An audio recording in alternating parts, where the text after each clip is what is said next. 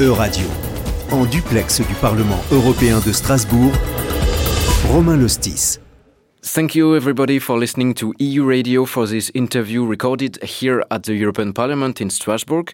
During this plenary session of the European deputies, a vote was taking place yesterday, on Tuesday, the 21st of uh, November, about the development of a right to repair in Europe.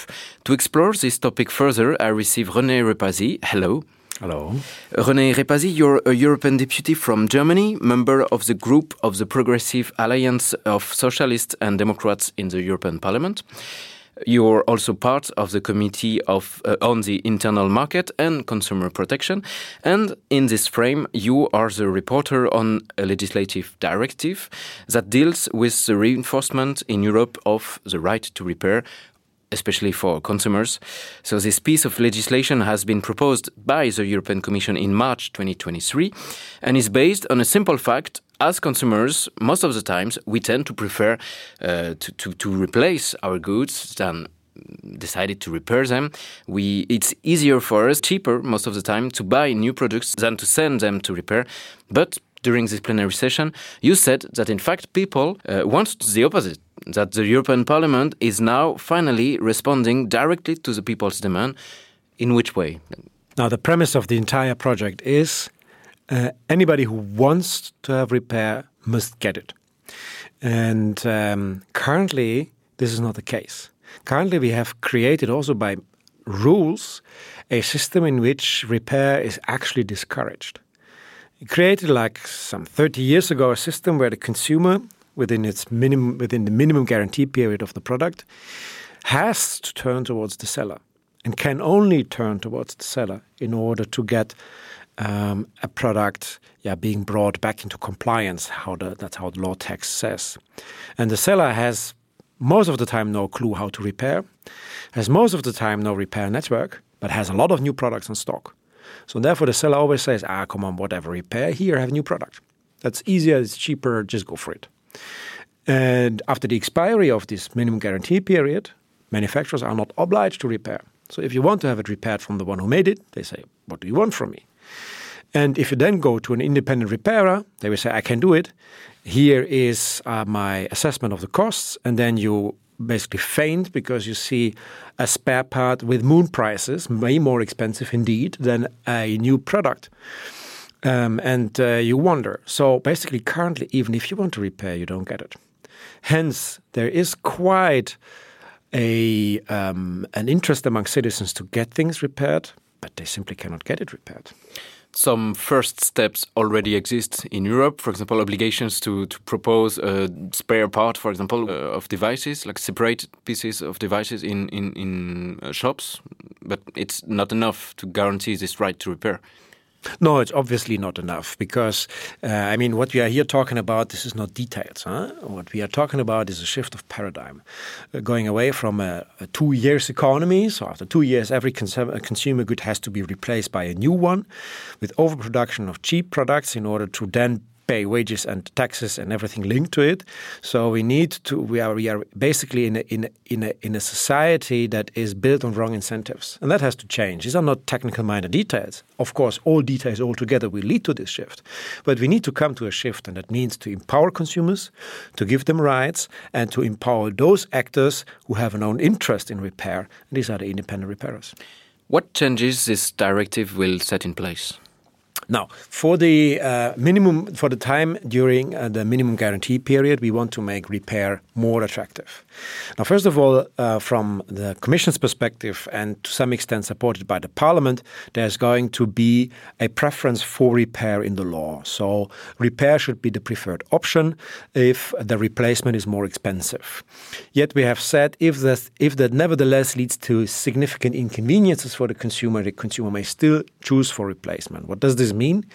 Uh, if you have a young mother who needs a breast pump, then a breast pump can be quite cheaply fixed, but it takes two days. This is not in the interest of the young mother who needs to have a breast pump. So here replacement is needed because otherwise there would be a significant inconvenience. So we change that so that consumers are not affected by this, but sellers are basically forced to choose for repair, and that's good. Forced or, by law. By law, exactly. Uh, whilst consumers have a choice. Um, but then more, we need consumers to have incentives. Now, if they get a replacement product, they get a new two years minimum guarantee period. For a repair, nothing. So therefore, we need to have an extension of the guarantee period for repaired goods by one year. Some products are, have to be used during repair, and um, therefore we need to have replacement products if the repair is taking more time than what can be expected.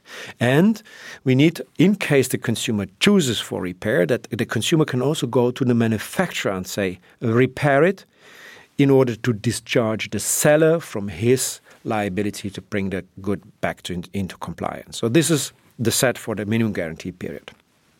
The other is now after the expiry. From that moment on, the competition is not between repair and a cost free replacement, but repair and a cheap uh, new product. Um, and here we say for certain categories of products, the manufacturer is now obliged to repair, and independent repairers should not be prevented from repair.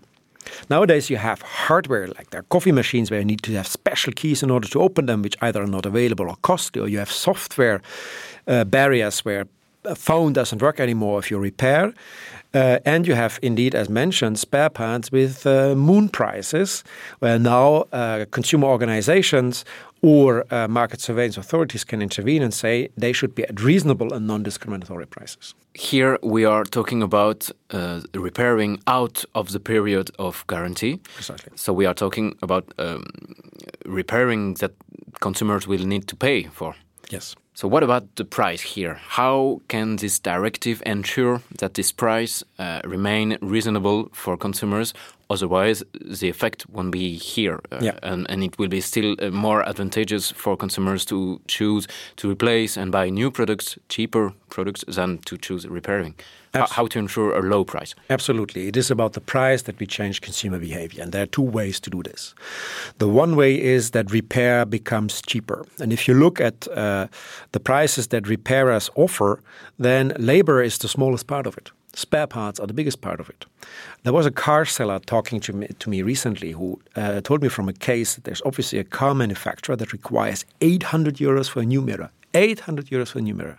So if there's just a cyclist bumping in your car riding away, you don't catch them, it might be that your car is a total loss because the mirror spare part is so expensive. Nobody can tell me that this is a reasonable market price. So, therefore, we want to reduce prices on spare parts by requiring that they must be reasonable and non discriminatory, which can be enforced by market surveillance authorities or by consumer organizations suing producers with this kind of prices. So, if then we have repair at reasonable cost, from that moment on, consumers more and more choose for repair. But there are also consumers where, where we do not have the choice between repair and a new cheap product, but between repair and no product at all that cannot even afford repair. And here we need to have member states, and we um, require from member states in the parliament's position that all member states have to establish financial repair incentives. Now, in France, we know this with the repair fund.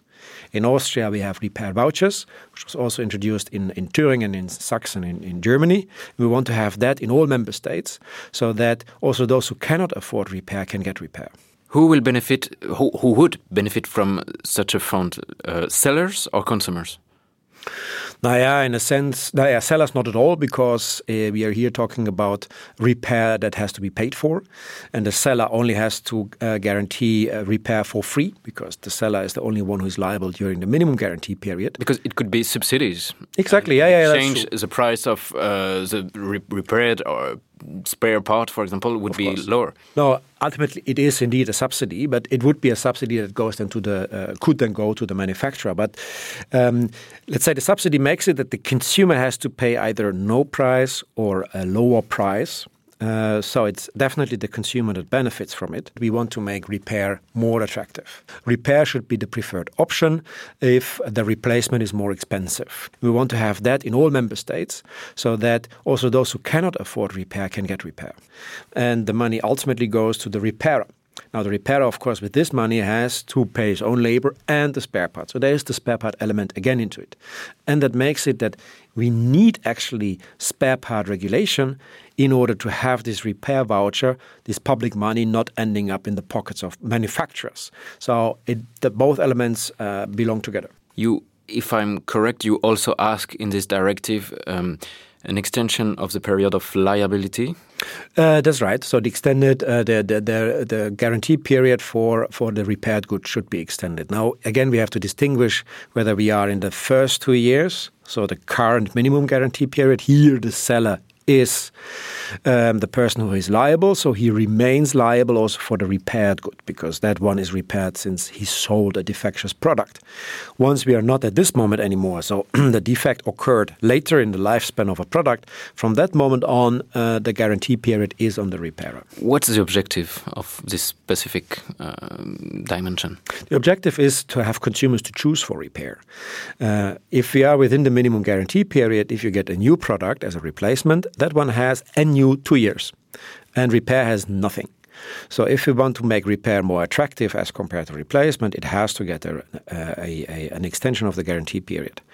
Afterwards, it's also an incentive to, for uh, consumers to choose for repair. Again, if they buy a new cheap product, it's two years. If they let their own product being repaired, there's nothing. So if you extend it by one year, then you get um, uh, something more compared than to a, to a total new product.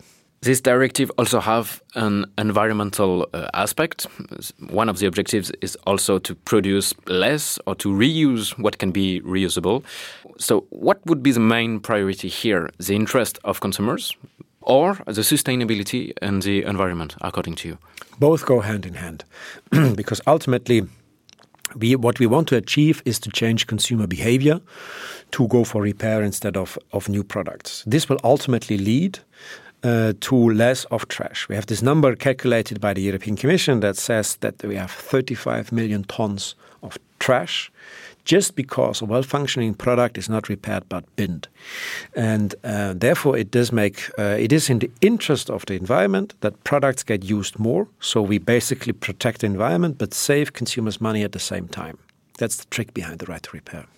Now, if we look at the exceptions, are there still some categories of products uh, that are not covered by these new measures? Uh, now, if we have the minimum guarantee period zero to two years, all products are covered. If we are looking at uh, beyond the two years, then the obligation on the manufacturer to repair, so the, uh, the manufacturer has to do it. That one is limited to uh, eco design products, according to the European Commission. This means if we have defined in other rules that the product must be repairable and under which conditions, the manufacturer is liable to do so. Example is white goods, dishwashers, etc. There we have now provisions that they must be repairable within a period of 10 years and there must be spare parts within a period of 10 10 years. So there's an obligation also on the manufacturer to then repair these kind of goods. We've extended this list as the European Parliament by smartphones and tablets. And so now smartphones are covered. Yes, they are covered, um, and we have included bicycles. Uh, but bicycles not because something goes wrong, but because this is perfectly how we imagine a future market in all product categories should look like. Uh, but besides, when it is about um, um, manufacturers preventing repair by means of hardware, software, contract, and um, spare part prices. Uh, this is again covering all product categories since, uh, yeah, consumers will turn to repairers irrespective of whether that product category is now covered by the manufacturer or not. So that makes it admittedly a little bit more complicated, but as an exception, we can simply memorize beyond the minimum guarantee period for the manufacturer. And for the rest, there's no limitations in terms of scope. If we look at another example of European legislation that is quite recent, it was the universal uh, charger for smartphones. That's why I was talking about smartphones. And we have seen how, for example, Apple uh, could avoid such European obligation to in order to continue to sell its own new products again and again and again uh, by complying with the European obligation to sell a universal charger, but much less powerful than the uh, Apple uh, new ones, etc., with new generations, and, and in order to continue to, to produce and to sell new products. How can we avoid such phenomenon here with this obligation to, for example, propose uh, spare parts, uh, but not efficient enough, or you know that could not respect optimal uh, aspect of the products. Look, the common charger story is not finished here. Here you see the difference if you go according to the letters of the law, or uh, if you look against the spirit of the law. The European Commission has started uh, investigation against Apple for the violation of the common charger because they say the the idea of the common charger is not that um, you simply have the USB C, but of course it must be as efficient as, as other solutions. And I'm quite sure the Court of Justice would follow this understanding, and then Apple will be fined. And from that moment on, they will change their behavior.